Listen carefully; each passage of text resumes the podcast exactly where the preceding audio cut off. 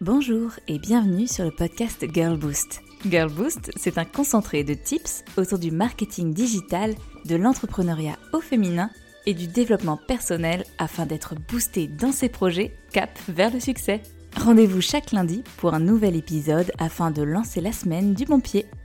Aussi investi que l'on soit dans son projet, dans son travail ou dans son entrepreneuriat, il y a une chose indéniable qui se passe quand notre vie personnelle part à volo. Et il était grand temps que je vous parle de ce phénomène qui peut nous arriver à toutes. En réalité, on a l'impression que on peut séparer sa vie professionnelle de sa vie personnelle. Mais elles sont intrinsèquement liées, qu'on le veuille ou non. Quand notre vie personnelle bat de l'aile, difficile d'être une girl boost dans son plein potentiel. Et quand notre vie professionnelle bat de l'aile, difficile d'être pleinement dans l'instant présent de sa vie personnelle. Notre petit pensouillard tourne en boucle dans la tête et nous provoque bien des désagréments. Déconcentration, stress, insomnie, Êtes-vous familière avec ce genre d'anxiété passagère ou cette impression que tout est en train de s'effondrer sous vos pieds? Je suis sûre que vous savez de quoi je parle. J'en suis sûre parce que, lors de mes coachings, je le vois également. Les influences que les deux peuvent avoir sur l'énergie, la motivation et même les résultats. Et ça, parfois, ça fait peur parce qu'on aimerait qu'il en soit autrement, que l'on puisse gérer les deux indépendamment, que l'on puisse garder le cap, quoi qu'il arrive. Mais nous sommes humaines, et nous n'avons qu'une seule tête, qu'un seul corps pour gérer les deux. Alors, ce serait impossible de s'imposer une telle rigueur, même si il ne faut jamais dire jamais.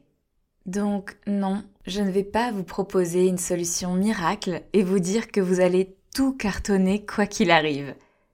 Je ne suis pas là pour vous proposer du sable dans le désert, mais pour vous dire ce qui se passe réellement et quelles sont vos options afin de dealer avec ce genre de situation. Car oui, il y a des solutions pour apprendre à jongler avec sa vie pro et perso quand tout est en bordel. Enfin, solution est un bien grand mot, mais nous allons essayer de lister le champ des possibles ensemble. Et puis, comme toujours, si je vous en parle aujourd'hui, c'est parce que je suis moi-même dans cette période de flou qui demande beaucoup de résilience. Et on est parti pour trois étapes afin d'apprendre à jongler entre vie pro et vie perso quand tout part à volo. Oui, j'aime beaucoup cette expression des temps non modernes. Étape numéro 1. Accepter. Accepter que c'est normal de ne pas être au top du top quand il y a un facteur extérieur qui vous influence. Ce n'est en rien notre faute. C'est juste naturel. C'est juste ainsi. Alors, au lieu de batailler, de culpabiliser de ne rien faire, de ne pas avoir la tête à, il faut prendre les choses en main. Accepter que ce n'est pas grave de ne rien faire si on en a besoin. Ce n'est pas grave de prendre du retard, car il n'y a que nous pour dire si oui ou non c'est un retard. Et parfois, on a plus besoin de réconfort et de temps pour soi que de post Instagram, si vous voyez ce que je veux dire. En bref, faites preuve de résilience envers vous-même. Vous avez le droit de lâcher prise. Vous avez le droit de réfléchir vous avez le droit de faire un break. Et la bonne nouvelle, c'est que vous choisissez l'impact que cela aura sur la suite. Mais rassurez-vous, on ne parle pas ici d'une opération à cœur ouvert, simplement d'un peu de temps en plus, et finalement peut-être d'un changement de temporalité. C'est d'ailleurs l'étape numéro 2, changer la temporalité. On parlait juste avant du fait que ce n'était pas grave d'être en retard. Après tout, c'est notre projet. Donc on maîtrise le niveau de pression que l'on se met dessus. Et il nous suffit finalement de décaler. Décaler au mois suivant, décaler au trimestre suivant. Nous ne sommes pas en train d'opérer, Nous sommes en train de construire un projet, un business, un empire, brique par brique. Et finalement, un mois de plus ou un mois de moins, qu'est-ce que c'est à l'échelle d'une vie ou d'un projet? Pas tant que cela. D'ailleurs, quand on y réfléchit, cela prend neuf mois à un bébé pour grandir et se développer.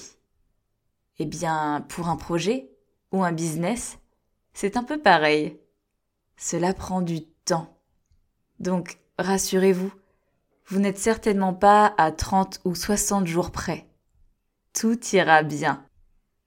Étape numéro 3. Écoutez votre corps et votre intuition. Cela fait partie d'ailleurs des points que j'ai retenus au cours de mes deux années d'entrepreneuriat. Le corps est une machine fabuleuse qui est capable de nous montrer quand ça va mal, même quand on fait l'autruche et que l'on refuse de le voir. Mal de dos, stress, aigreur, boulimie. Il saura nous montrer de bien des façons si nous ne sommes pas bien alignés. Alors il suffit d'apprendre à l'écouter. C'est d'autant plus important qu'on n'en a qu'un seul, et si la machine se rouille, c'est toute notre vie qui va en pâtir.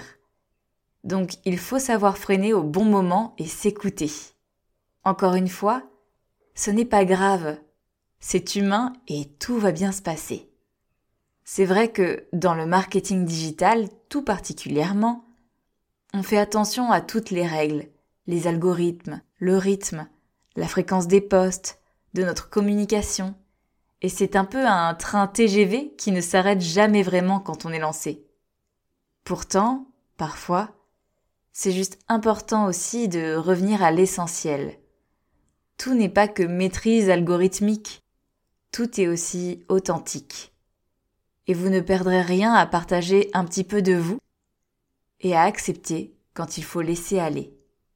Une chose est sûre les Girl Boost, tout va bien se passer. Je parlais avec un grand sage l'autre jour et il m'a dit une chose que j'ai envie de vous partager.